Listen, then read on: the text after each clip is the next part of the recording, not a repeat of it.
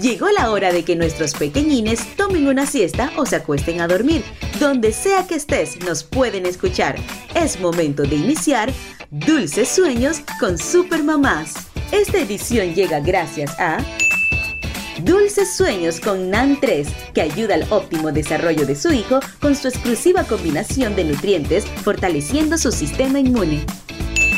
Hola, soy la conejita cuentacuentos. Hoy te voy a contar Alicia en el País de las Maravillas. Y como inician los cuentos, había una vez una niña llamada Alicia que descansaba plácidamente a la sombra de un árbol, escuchando medio dormida la lección que le recitaba su hermana, cuando de repente pasó corriendo a su lado un conejo blanco que repetía, ¡Llego ¡Llego tarde! Alicia era una niña muy curiosa, así que decidió seguirlo hasta la madriguera. Se asomó para mirar, pero resbaló y cayó, cayó y cayó hasta llegar a una extraña habitación. Encima de una mesa, una botella tenía un cartel que decía Bébeme. Sin pensarlo mucho, Alicia se lo bebió y empezó a encoger hasta hacerse diminuta. Entonces vio una bandeja con un pastel que decía Cómeme. Alicia le dio un bocado, pero comenzó a crecer y crecer hasta ocupar toda la habitación. Por fin consiguió recuperar su tamaño normal y salir de la casa. Se encontró con una oruga gigante que fumaba en pipa, con unos alegres animalitos que organizaban una carrera loca y con una liebre de marzo